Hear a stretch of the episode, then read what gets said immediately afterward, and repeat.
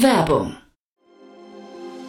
Sei dabei beim HTGF Family Day am 11. und 12. Juni in der Station Berlin. Für zwei Tage voller Inspiration und Business. Tauche ein in ein einzigartiges Netzwerkerlebnis mit bis zu 1500 Teilnehmenden. Erkunde das innovative Seed- und Later-Stage-Portfolio des Hightech Gründerfonds. Lass dich vom vielseitigen Programm inspirieren und knüpfe wertvolle Kontakte. Sichere dir jetzt dein Ticket. Mehr Informationen findest du unter www.family-day-htgf www.ftf.de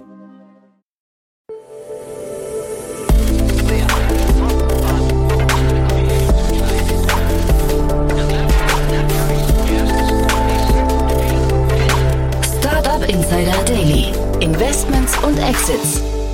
Herzlich willkommen zu Startup Insider Daily. Mein Name ist Jan Thomas und das hier ist unser Format Investments und Exits. Ihr wisst ja, wir begrüßen hier jeden Morgen die wichtigsten Investorinnen und Investoren aus Deutschland und wir sprechen über Finanzierungsrunden, über Exits und über alles, ja, was wichtig ist oder wichtig wird aus Sicht der Investorinnen und Investoren, die ja sich hier die Klinke in die Hand geben, das Mikrofon in die Hand geben. Heute zu Gast ist Daniel Wild von Mountain Alliance und ja, wir haben zwei tolle Themen besprochen.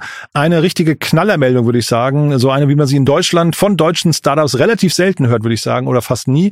Und das andere ein Unternehmen aus London, wo Daniel und ich glaube ich, der Meinung waren, das hat eigentlich nach vorne raus, wenn es funktionieren würde, einen deutlich größeren Impact für die Gesellschaft als das große Thema. Also deswegen seid gespannt, das waren jetzt genug Cliffhanger. Hier kommt, wie gesagt, Daniel Wild von Mountain Alliance. Startup Insider Daily. Investments und Exits.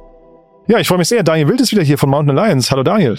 Ja, hi Jan, freue mich wieder da zu sein und freue mich auch, dass du moderierst. Letztes Mal durfte ich ja moderieren. Habe ich gehört, war super. Es war anstrengender, als ich dachte. Ja, äh, aber das ist nur am Anfang so. Da kommt man rein, glaube ich. Und ich habe mir das mit, mit Freude angehört. Habe ich gedacht, ich kann jetzt öfters in Urlaub. Ja, ja sehr gut. Nee, sehr cool. Und sehr jetzt habe ich gerade frecherweise gesagt Mountain Alliance, aber ich sage ja eigentlich immer der Mensch mit den zwei Hüten. Guck mal, was Urlaub aus mir macht, da bin ich mal zwei Tage nicht da und habe schon verlernt.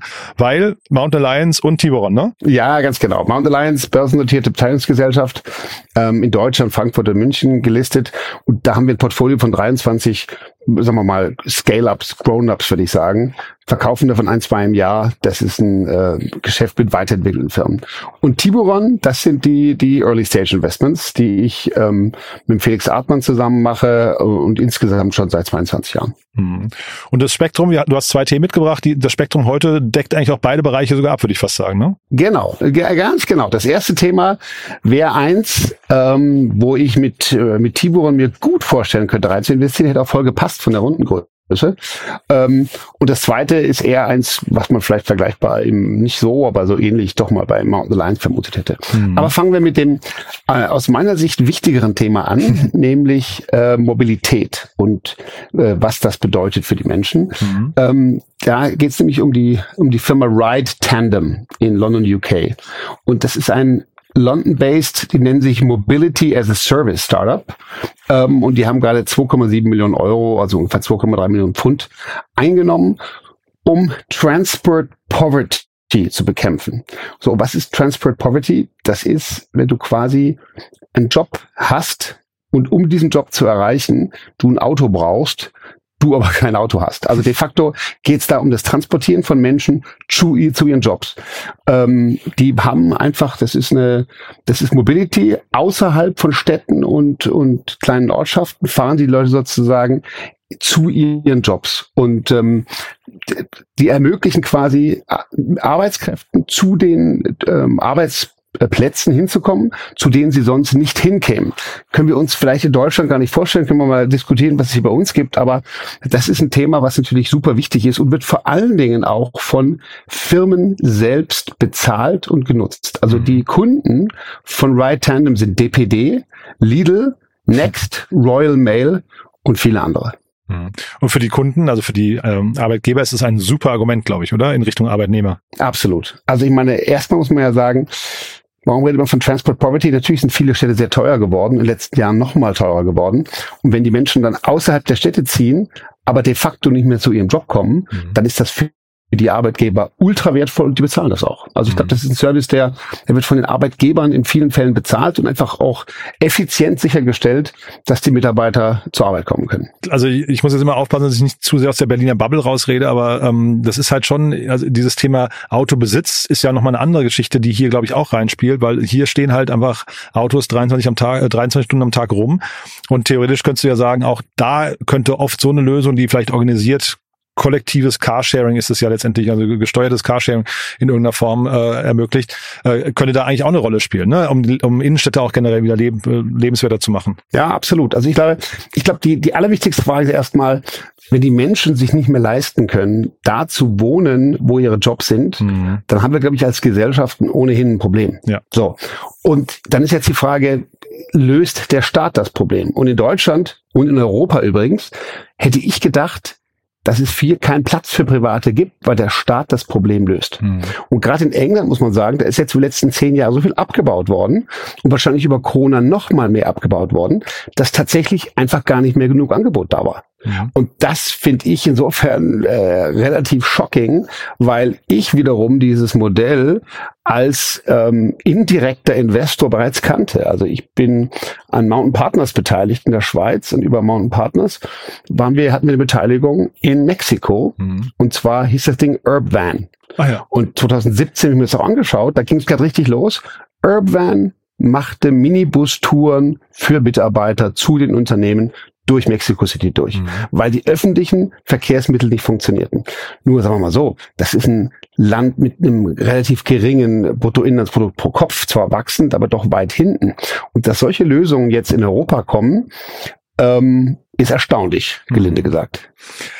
Mich wundert ein bisschen, dass es nicht von äh, Flixbus kommt. Ich hätte fast gedacht, das ist so von der Logik, weil wir reden ja eigentlich über eine Softwarelösung, wenn ich es richtig verstehe, die dann äh, mit lokalen irgendwie, äh, weiß ich, Cap und Busunternehmen zusammenarbeitet. Ne? Das heißt eigentlich so ein bisschen so hat es schon von der von der Flixbus-Komponente und wäre ja quasi nochmal so dieser hyperlokale Raum vielleicht, den sie damit äh, erschließen könnten. Ja, das, das recht. Die, die wahrscheinlich werden die auf Dauer vielleicht oder vielleicht werden die sogar mal äh, Wettbewerb in dem Space. Ich glaube aktuell ist das ein, ist das ein ähm, Bereich, an den man als Privater erstmal gar nicht gedacht hätte. Mhm. Vielleicht machen es die Privaten, aber A, weil der Staat die Lücke gelassen hat und B, weil sie es vielleicht jetzt sogar besser können, mhm. wieder deutlich besser. Man muss ja auch sagen, die Investoren, die hier reingegangen sind, ne, das sind auch jede Menge Investoren, die sagen Low Carbon Innovation Fund und so weiter. Also der Umweltgedanke dabei, dass hier Menschen Autos teilen, ganz zu schweigen davon, dass sie vielleicht keins haben, mhm. ist schon mal ganz klar. Und das andere ist natürlich, wenn du jetzt an AI denkst und optimierte Routenplanung und ähnliches, dann kannst du natürlich heute solche Sachen auch nochmal viel schlauer lösen, als du es früher gemacht hättest mhm. mit starren Busrouten. Ne? Also du hast quasi deine, keine Ahnung, 1000 Mitarbeiter, die du am Tag einsammelst, dafür brauchst du vielleicht keine Ahnung, 100 Busse, also 100 Kleinbusse, so Minivans, ja. und die heute mit AI optimiert durch London zu schicken, ist vielleicht doch was, was jetzt eine private Firma besser kann als, als der öffentliche äh, Sektor. Ja, und also wir reden jetzt über Mitarbeiter, aber ich finde auch, man kann über Familien, also über Kinder vor allem reden. Ne? Also weil Kinder sind natürlich eigentlich auch, wenn sie irgendwo auf dem Land aufwachsen oder sowas, auf Mobilität angewiesen. Und hier, also in diesem Fall, wenn ich es richtig verstehe, geht es ja vor allem um planbare Wege. Das heißt, du könntest ja sagen, dann kann ein Kind auch mal zwei, drei äh, Orte weitergebracht werden äh, zu einem Sportverein oder abends zu einem Club oder so, zu einer Disco. Ne? Also solche Geschichten wären dann eigentlich auch möglich, wenn man mal so ein bisschen cleverer drauf guckt, dann äh, werden Leute eigentlich so ein bisschen autonomer. Das finde ich einen total schönen Gedanken. Ja, nee, sehe ich auch so. Und was, was ich habe ein bisschen recherchiert und geschaut, das kommt jetzt überall raus. Ne? Also ECOF in Frankreich, in Nantes, haben am 10. Mai 12 Millionen Euro geraced. Ja, selbes Thema aus Nantes in Frankreich. Hoop in Madrid haben vor zwei Tagen 1,2 Millionen geraced. Also hier, hier scheint was zu passieren, was ich gar nicht auf dem Schirm hatte vorher, aber offensichtlich passiert hier wirklich viel parallel. Du hast auch erwähnt, du kanntest jemand ähnliches in Berlin, oder? Die sowas machen? Ja, ne, genau. Es gibt Door-to-Door. Das ist so ein, so ein Startup hier aus Berlin. Die haben es wirklich, ich glaube, sehr, sehr lange probiert. Die haben auch äh, 30 Millionen insgesamt eingesammelt, aber die sind, glaube ich, wenn ich es richtig in Erinnerung habe, 2012 gestartet. Ich kenne den Status heute offen gestanden nicht. Also man, man, ich weiß nicht, ob die verkauft wurden oder nicht. Äh, und die haben aber auch quasi eine Infrastruktur gebaut. Das war aber eher so für in, in Berlin zum Beispiel Berlkönig, das war eine, eine, eine Kooperation mit dem BVG hier, also mit dem öffentlichen Nahverkehr. Und ähm, das war, glaube ich, eher so Ride-Pooling und Hop-on, Hop-off, also ein bisschen anderes Konzept. Also jetzt nicht diese geplanten täglichen Routen vielleicht, aber äh, die haben das auch als versucht, als Infrastruktur in ganz Europa auszurollen, hatten da viele, viele Kunden, hat, glaube ich, nicht ganz funktioniert aus irgendwelchen Gründen. Äh, und Berlkönig zum Beispiel wurde wieder eingestellt, das weiß ich, ja. Ja, also spannend, denn also offensichtlich entsteht jetzt wieder sehr viel. Mhm. Was ich mich am meisten wundere, ist, warum sich das eigentlich die Ubers und Lifts dieser Welt entgehen lassen. Ja. Weil ursprünglich dachte ich damals in Mexiko, als ich es gesehen habe, dachte ich, super Sache, super Service. Aber bei der alten Frage, ist diese Firma eigentlich ein Produkt oder ein Feature, mhm, was wir ja. als Investoren oft fragen, dachte ich, naja, das ist doch eigentlich ein Feature von Uber. Das ist doch quasi Uber-Busing oder so. Ja? Genau, also äh, Ride-Pooling kommt ja, glaube ich, auch ursprünglich von Uber, wenn ich es richtig weiß. Ne? Das haben die irgendwann, glaube ich, in China ausgerollt. Das fand ich damals auch einen super smarten Move, dass du halt wirklich sagst, da fährt die, also der Fahrer hört eigentlich gar nicht mehr auf zu fahren. Die ganze Zeit springt jemand rein, springt jemand raus und du sitzt halt dann mit fünf, sechs, sieben Leuten, äh, die du nicht kennst, halt im, im Bus zusammen oder im Minivan. Eigentlich ein sehr smartes Konzept, finde ich. Ne? Es setzt sich halt in Deutschland irgendwie starke Mobilitätslobby hier vielleicht auch deswegen nicht durch. Ich weiß es nicht genau. Ja, genau. Also eigentlich ist ein offensichtliches Thema und also ich finde super, dass das kommt und und sagen wir mal so, muss ganz klar sagen, dass die Menschen zu ihrem Arbeitsplatz kommen müssen und mhm. idealerweise noch ökologisch äh, sinnvoll. Das ist einfach wichtig. Und von daher muss man sich echt freuen, wenn die Dinge entstehen. Insofern finde ich, finde ich toll. Und wir müssen mal schauen, eigentlich, vielleicht hört das jetzt der eine oder andere und gibt der Sache in Deutschland noch mal eine Chance, denn offensichtlich fehlt da in den Gesellschaften was.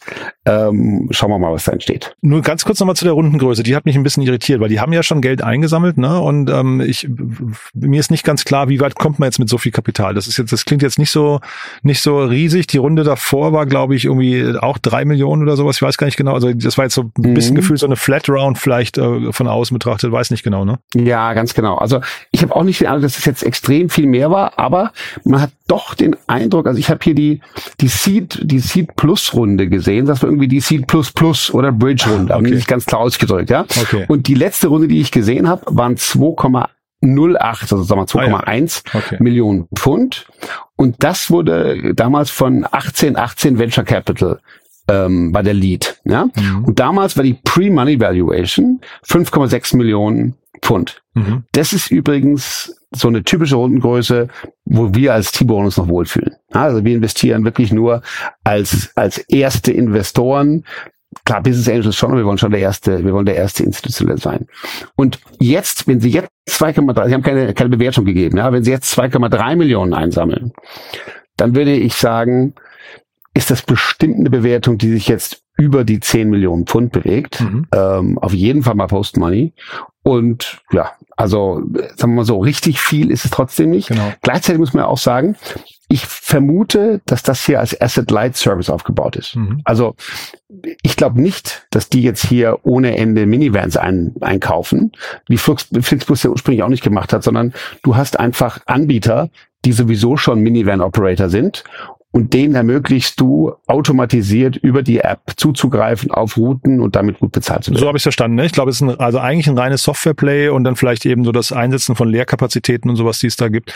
Ähm, ich war ein bisschen irritiert, dass sie mit der Rundengröße auch sagen, sie möchten schon außerhalb ähm, Europa, äh, also UKs expandieren. Das fand ich also nach nach nach Kontinentaleuropa.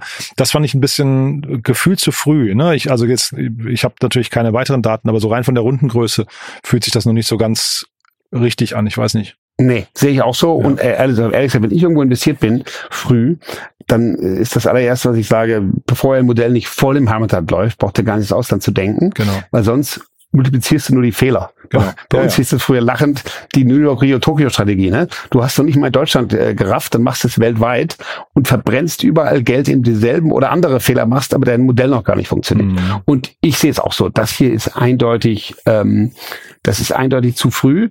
Vielleicht sagen sie das auch nur, ähm, weil sie eben sehen, was gerade im Rest von Europa hochpoppt. Ne? Mhm. Mit ECOF in Frankreich und Hub in Madrid und so.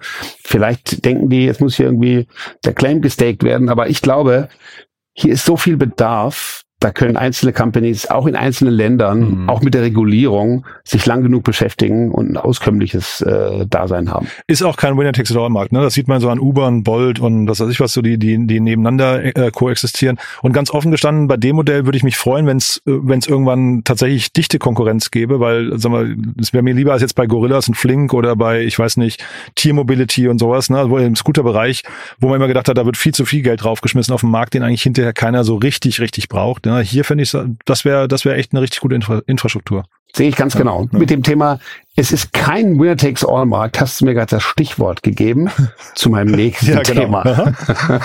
Jetzt kommen wir mal auf die ganz andere Seite des Spektrums. Ja. Sowohl vielleicht von der Sozial von der sozialen Thematik her, als auch von als auch von äh, was von der Art des Modells. Ne? Wir reden von einem sehr bekannten ähm, äh, Thema, nämlich ähm, von einem Marktplatz und meiner Ansicht nach von jemand, der jetzt klar zum Winner-Takes-all wird, spätestens durch die Transaktion. Und das ist Chrono24, ursprünglich aus Karlsruhe. Tim Stracke, einer der Gründer, ist heute noch der CEO. Ähm, super erfolgreich. Ich meine, die haben Chrono24 kennen wahrscheinlich die meisten Hörer. Ne? Ähm, die größte Plattform weltweit für Luxusuhren, aber als Marktplatz. Die sind nicht selber Anbieter, dazu kommen wir nachher nochmal, sondern die sind einfach nur die, die insgesamt 25.000 professionellen und auch privaten Verkäufern die Möglichkeit geben, auf dieser Plattform Uhren, also Luxusuhren, äh, anzubieten und zu verkaufen. Ich habe gesehen, da sind über 500.000 Uhren zurzeit drauf, 22 Sprachen, 500.000 Besitzer jeden Tag. Und die letzte äh, Umsatzzahl, die ich gefunden habe, war, dass in 2020 für zwei Milliarden Euros Uhren verkauft wurden über Chrono 24. Ja. Ist schon, schon stark, ne, muss man sagen. Ich hatte den Tim Schracki auch mal im Podcast, ich fand den super, muss ich sagen. Sehr bescheiden, äh, trotzdem noch, aber der hat wirklich ein, sag mal, so im Stillen irgendwie eins der krassesten E-Commerce-Startups in Deutschland oder vielleicht sogar in Europa aufgebaut, ne? Ja, also super Tipp finde ich auch, kenne ich auch persönlich, lebt inzwischen in München. Ähm, das ist super. So, was hat er jetzt gemacht? Warum reden wir überhaupt drüber? Wir reden drüber, weil er jetzt gerade Ronaldo, den Fußballspieler, für ein Investment gewonnen hat. Er hat die Größenordnung nicht genannt, aber die Meldung kam, Ronaldo investiert eine signifikante Summe in Chrono 24. Und das hat mich dann doch aufhorchen lassen, weil da, da sind mir so viele Sachen durch den Kopf gegangen. Die erste Frage ist, hat eigentlich hier Chrono Ronaldo bezahlt oder Ronaldo Chrono? Spannend, ja. denn, ja, denn, denn sagen wir mal so. Also, das hier ist ein Winner-Takes-All-Markt und der Markt konsolidiert sich. Das ist auch klar. Ne? Ich habe mir mal mhm. kurz den Wettbewerb angeschaut. Also es gibt äh, in, in, in US gibt zwei Wettbewerber, die signifikant sind, ähm, nämlich Watchbox. Das ist wahrscheinlich der größte Competitor, auch eine globale Plattform. Der hat äh, aber zuletzt noch Geld bekommen. Ich glaube nicht, dass ähm, Chrono 24 Geld braucht. Die sind mit Sicherheit längst profitabel. Aber dort haben rein investiert Michael Jordan, Michael Stratham und so weiter. Also einige Pro Promis haben bereits investiert in Watchbox. Dann gab es noch Watchfinder, auch noch ein Wettbewerber aus der UK, aber der ist von Richemont gekauft worden. Und Richemont sagt dir wahrscheinlich was, ne? Ja, klar. Eine von den ganz großen Luxusgüterkonglomeraten. Ähm, und zu, zu, zu denen gehören äh, Piaget, Jägerle Coultre, IWC, Schaffhausen und so weiter, so Lange und Söhne. Das gehört alles zu ähm, Richemont. Wenn jetzt aber eins von den ganz großen Uhrenhäusern sich eine Uhrenplattform kauft, dann, sagen wir mal so, ist das einerseits ein Ritterschlag für die Plattform, andererseits eine Frage der Unabhängigkeit. Insofern habe ich den Eindruck, dass Chrono jetzt eigentlich auf jeden Fall mal weltweit der einzig große Unabhängige ist. Wie gesagt, Watchbox in den USA gibt's auch noch, aber ich glaube, die sind deutlich weniger groß. Und durch das Investment von, von Ronaldo haben sie halt nochmal signifikant wahrscheinlich äh, weltweite Bekanntheit gewonnen. Also durch das Announcement, aber viel wichtiger, wenn der zwei, drei Posts macht, ähm, dann hat das wahrscheinlich mehr Wert als jede Menge Geld, die er jetzt investiert haben konnte. Ich habe gerade parallel mal bei SimilarWeb geguckt, während du gesprochen hast. Und äh, also Watchbox hat im Monat so roundabout 900.000 Besucher, zumindest laut äh, SimilarWeb, äh, Outside In und äh, äh, Chrono24 4,6 Millionen. Ja, okay. Ja, ja okay. Also, also 800, okay. 800.000 gegen 4,6 Millionen. Das ist schon so äh, sechsfache Größe ungefähr. Genau. Und das ist dann auch der schlaue Move hier von von von, von Tim Schracke und von mhm. Chrono, weil ähm, immer wie, natürlich Michael Jordan ist auch ein Superstar, ne? Aber mhm. Fußball ist nun mal der weltweite Sport überhaupt. Mhm. Und Ronaldo einer von den zwei weltweit größten Namen in dem Sport, ja, ja neben ja. Messi. Also insofern, ich glaube, mehr Sichtbarkeit kannst du wahrscheinlich weltweit dir gar nicht besorgen. Und ich glaube, ehrlich gesagt, glaube ich, das war ein super Move mhm. für Chrono, aber auch für diese ganze Luxusuhrenbranche. Und ich glaube, sie brauchen diesen Move auch. Ja. Warum? Also ich würde mal sagen, im Wettbewerb für den Platz auf dem Handgelenk ist halt ein neuer Wettbewerber entstanden, gegen den die sich eigentlich behaupten müssen und nicht gegen äh, vermeintlich andere Player. ja, ich meine, die Apple Watch ja, ja. hat 2020 schon mehr Uhren verkauft als die gesamte Schweizer Uhrenindustrie ja. zusammen.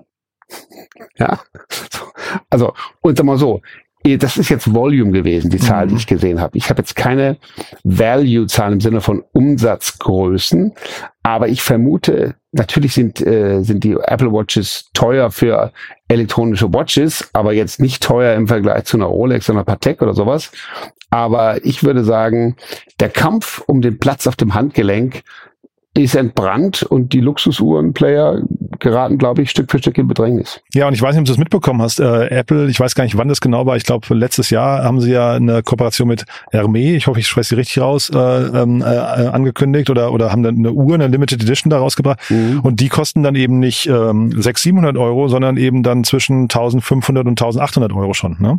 Das heißt, ja. da fängt auch Apple an, sag mal, sehr clever, finde ich, mit ein paar, das sind halt dann so die Design-Schnickschnacks für Leute, die einfach nur zeigen wollen, dass sie sich das leisten können. Aber schon, schon interessanter Move. Und dann wird natürlich so ein Markt, wie du es gerade sagst, ne, das, der, der, der Kampf ums, ums Handgelenk, der verändert sich. Ganz genau. Ja. Und ich meine, ich fand das Ganze einfach auch, auch doppelt äh, spannend, wenn du dich fragst, alternative Investments. Uhren sind eins der klassischen alternativen Investments. Ne? Die, mhm. wenn du, wenn du sowieso schon Aktien hast und auch schon Immobilien, dann hast du halt überlegt, was kannst du noch dein Geld anlegen? Und viele, nicht nur Sammler, sondern auch Investoren, haben da in den letzten Jahren eben auch, auch Uhren gekauft. Und für so der anscheinend Ronaldo selbst auch ein großer Uhrensammler, stand mhm. jetzt in den ganzen mhm. Kommentaren drin. Eine Uhrensammlung in Höhe von mehreren Millionen. Gut, ich glaube, der war von, als Gehalt, als Gehalt ist, glaube ich, der bestbezahlte Sportler der Welt. Ja, ja, aber ich dachte, genau, 6,5 ja. Millionen war der, der Betrag, der genannt wurde, habe ich gedacht, naja, das kriegt er einmal für morgen fürs Aufstehen, weißt du, das ist jetzt nicht so, ja, der hat wahrscheinlich ja, irgendwie alles in dieser Größenordnung, ne? Ja. Genau, und, und da habe ich mich eben auch gefragt, also das Ziel muss ja sein, durch so einen Move eben auch die jüngere Kundschaft, und das sind jetzt nicht die, die alle schon so sammeln, dazu zu bringen, ähm, in diesen, sich für diesen Markt zu interessieren und mhm. eben das Thema Uhr nicht zu lösen ja. mit einer Smartwatch von Apple. Ja. ja. Und ich glaube, da tut natürlich Ronaldo mit seiner unfassbaren Sichtbarkeit und vielen jungen Fans, mhm. ist wahrscheinlich da sehr wertvoll. Und auch darum glaube ich, dass das ein, ein super wichtiger Move ist.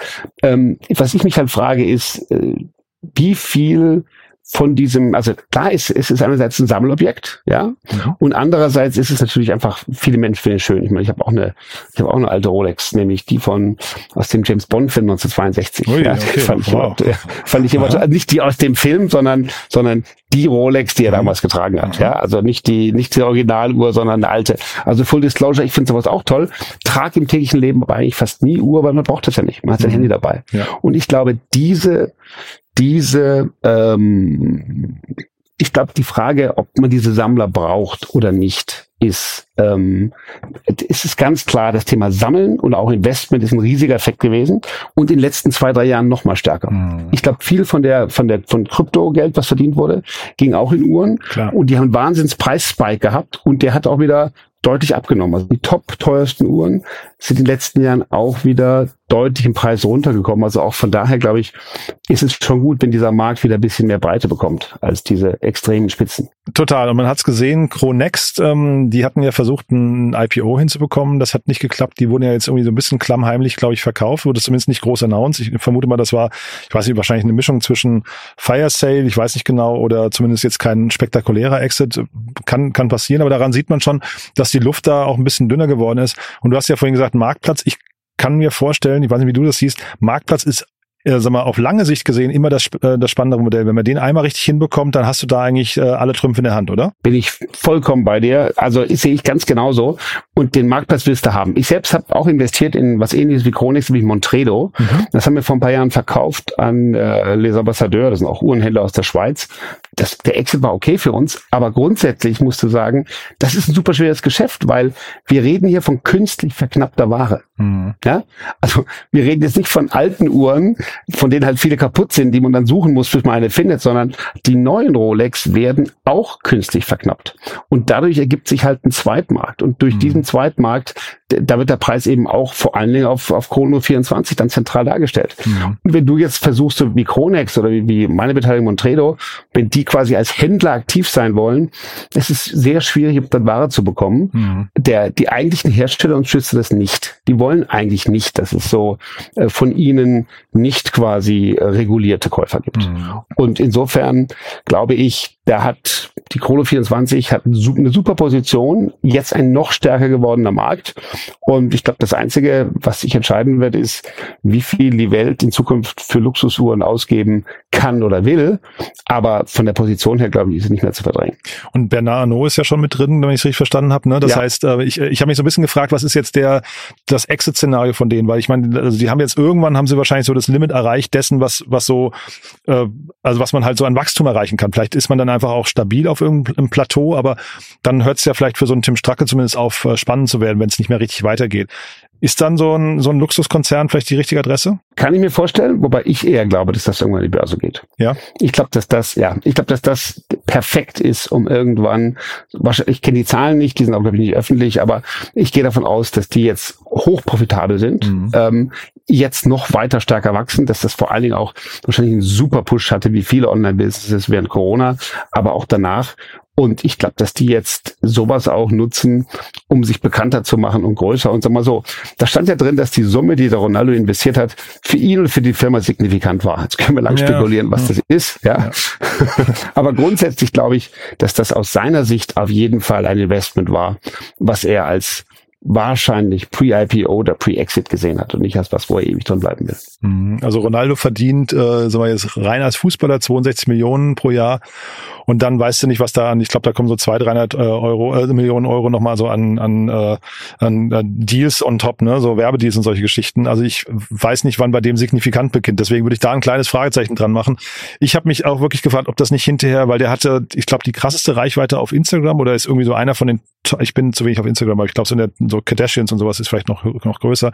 Aber da ist, hast du ja vorhin gesagt, so ein, zwei, drei Postings von dem hat ja auch einen Medienwert, der ist nicht zu, nicht zu ähm, unterschätzen. Und wir beide reden jetzt drüber. Das heißt, auch der PR-Wert hinterher, jetzt nicht nur, nicht nur wir, sondern weltweit, ne, die Aufmerksamkeit, die so eine Meldung alleine hat, die ist ja. so wertvoll. Und da ist Ronaldo ja umgeben von Profis, die ihm das auch erklären, wie man sowas rechnet. Also, weiß nicht, ob das signifikant sein kann. Kann ich mir echt nicht vorstellen. Ja, das, das glaube ich auch. Also sagen wir so, mhm. ich glaube, auf jeden Fall war der Deal wahrscheinlich für beide fantastisch. Es gibt die Zahl nicht. Mhm. Ich glaube, dass es einfach äh, sehr schlau war für die Plattform ja. und auch sehr schlau für ihn, weil er umgibt sich mit einer, mit einer Brand, die ihm gefällt. Er war ja auch bereits Werbepartner von Tudor, glaube ich. Also er hatte auch Ach, schon ja. eine eigene, aber das ist ja was anderes dann. Ne? Das ist dann ja eine Marke, ja. die quasi sich den Ronaldo einkauft. Hier ist es ja quasi ein gesamtes, eher als Uhrensammler oder Uhrenplattformmodell. Mhm. Und also ich glaube, spannend und meine Wette wäre, wenn die Märkte wieder halbwegs normal sind, nächstes Jahr geht das Ding in die Börse. Ach, wäre ja cool. Meine Wette wäre mhm. übrigens, wenn ich deiner Logik folge, dass die jetzt eigentlich als nächstes, die bräuchten eigentlich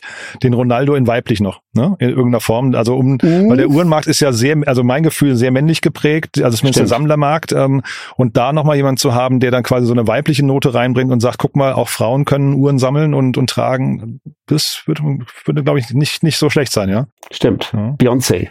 Ja, also zum Beispiel, ne, genau. Ich meine, ja. wenn man jetzt in so einer, ja, in so einer Kategorie ja. denkt, der ja genau. scheinbar, ne? Also mhm, absolut. Warum nicht? Ja. Ja, sehr gut. Also cool. wir schauen uns das an. Ja. Sowohl das nächste Endorsement als auch, als auch den Börsengang und dann kommen genau. wir noch zurück. Sehr cool. Daniel, hat Spaß gemacht. Du dann äh, ganz lieben Dank, dass du da warst und äh, vielleicht sagst du zum Schluss nochmal, wer, wer darf sich melden bei dir? Ja klar. Also äh, für meinen Tiburon-Hut, äh, alle jungen Gründer, die schon ein bisschen Traction haben, aber noch keine VCs drin, ich gucke mir das gerne als erster an und äh, bin bei der bei der Pre-Seed-Runde so heißt heute dabei. Und für die, die Portfolien haben und sagen, ja, selber managen ist mir jetzt zu anstrengend, als Portfolio kaufen wir, äh, also als gesamte Portfolien kaufen wir erstmal on the lines ein. Das heißt, wer ein Portfolio hat von digitalen Beteiligungen, was er loswerden will, da kann er mich erstmal on the lines kontaktieren. Und vielleicht sogar, wenn da Chrono 24 im äh, Portfolio wäre, oh. wäre gar nicht so schlimm. Ne? noch lieber, noch lieber. Cool, ja. Daniel. Du hat Spaß gemacht, dann bis zum nächsten Mal, ne? Ja, danke, bis bald. Tschüss. Ciao. Startup Insider Daily, Investments und Exits. Der tägliche Dialog mit Experten aus der VC-Szene. Ja, das war Daniel Wild von Mountain Alliance und das war Investments und Exits für heute. Es gab immer wieder mal ganz kleine Tonaussätze bei Daniel. Ich hoffe, das hat euch nicht gestört. Daniel hat es möglich gemacht, dass er aus dem Urlaub mit uns spricht und äh, dementsprechend muss man das natürlich entschuldigen, aber ich finde, man hat alles gut verstanden. Das war zumindest mein Eindruck und die Themen haben es natürlich gerechtfertigt. Es waren super Themen, finde ich. Hat mir auf jeden Fall großen Spaß gemacht. Wenn es euch auch so geht, gerne weiterempfehlen. Ihr wisst ja, neue Hörerinnen und Hörer sind hier immer willkommen. Vielleicht kennt ihr jemanden, der oder die Uhren sammelt, äh, die hier mal reinhören sollten oder jemanden, der oder die Ronaldo-Fan ist oder jemand, der oder die sich für die Zukunft der Mobilität interessieren. Ich glaube, in all diesen Fällen war das hier eine super Folge. Mir hat es auf jeden Fall richtig großen Spaß gemacht. Euch einen tollen Tag und nicht vergessen, wir haben einen Newsletter, der dieses Format hier flankiert. Den findet ihr auf www.startupinsider.de und dort im Bereich Newsletter. Da findet ihr nicht nur den Newsletter zum Thema Investments und Exits, sondern auch unseren täglichen Newsletter, der, glaube ich, von der halben Startup-Szene schon gelesen wird. Den gibt's auch inzwischen als wöchentliches Format, unter anderem auch auf LinkedIn. Da könnt ihr den auch abonnieren. Hat sich sehr schnell sehr viele Leser und Fans erarbeitet. Und es gibt aber auch Sparten-Newsletter zu verschiedenen Themen, AI, Space Tech und so weiter. Und ein ganz toller Newsletter zum Thema People. Das heißt, da seht ihr alle wichtigen wichtigen Köpfe, die Rotationen, die Karrierepfade und so weiter und so fort. Ist so ein bisschen, ich sag mal so, die Gala der Startup-Szene, aber mit vielen ernsten Themen drin. Deswegen auch das mal anschauen. Diesen und alle anderen findet ihr, wie gesagt, im Bereich Newsletter auf der Plattform www.startupinsider.de. Das war's von meiner Seite aus. Euch einen tollen Start in den Tag und vielleicht bis nachher oder ansonsten bis morgen. Da gibt's unseren Media Talk wie immer, wo wir Podcasts vorstellen. Am Sonntag dann Startup Insider Read Only mit meiner lieben Kollegin Annalena Kümpel, die Autorinnen und Autoren einlädt, die Bücher geschrieben haben, die sich an die Startup-Szene richten. Und falls wir uns morgen und übermorgen nicht hören sollten, dann hoffentlich spätestens am Montag. Bis dahin alles Gute, euch ein tolles Wochenende, genießt die Sonne und bleibt gesund. Ciao, ciao.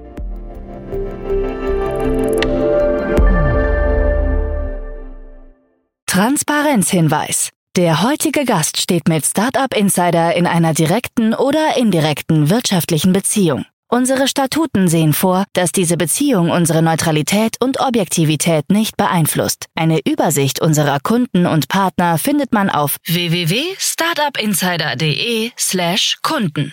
Eine Übersicht unserer Gesellschafter findet man auf www.startupinsider.de slash Gesellschafter. Diese Sendung wurde präsentiert von Fincredible. Onboarding made easy mit Open Banking. Mehr Infos unter www.fincredible.io.